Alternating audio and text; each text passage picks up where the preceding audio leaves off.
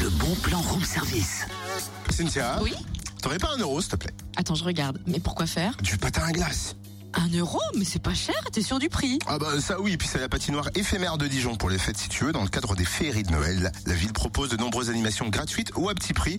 Et donc tu peux patiner pour un euro. Cool Enfin, pour toi, hein, parce que moi... euh, Quoi, tu sais pas patiner non Allez Cynthia, je te vois bien en reine des neiges sur la glace, tu vois. Ouais, c'est ça. Tu veux plutôt dire Balou sur patin, le roi des gadins C'est vrai que t'es un peu forci ces derniers jours. pas te le cacher. Mais je demande à voir quand même, euh, ou pas. La patinoire éphémère de Dijon est ouverte place de la République. 600 mètres de glace authentique pour les amateurs de glisse. Et des soirées à thème disco ou fluo les vendredis et samedis jusqu'à 22h. Et puis à découvrir également le village de Noël, place de la Libération, village féerique qui abrite 50 chalets et qui sera très animé ce week-end avec The Tribu Brass Band samedi à 17h au son de musique urbaine, éthiopienne et puis funky. Et la fanfare des tontons bringueurs dimanche dès 15h. Au menu jazz, funk, groove, pop et disco, sans oublier les traditionnels petits trains place d'Arcy, la grande roue, divers manèges.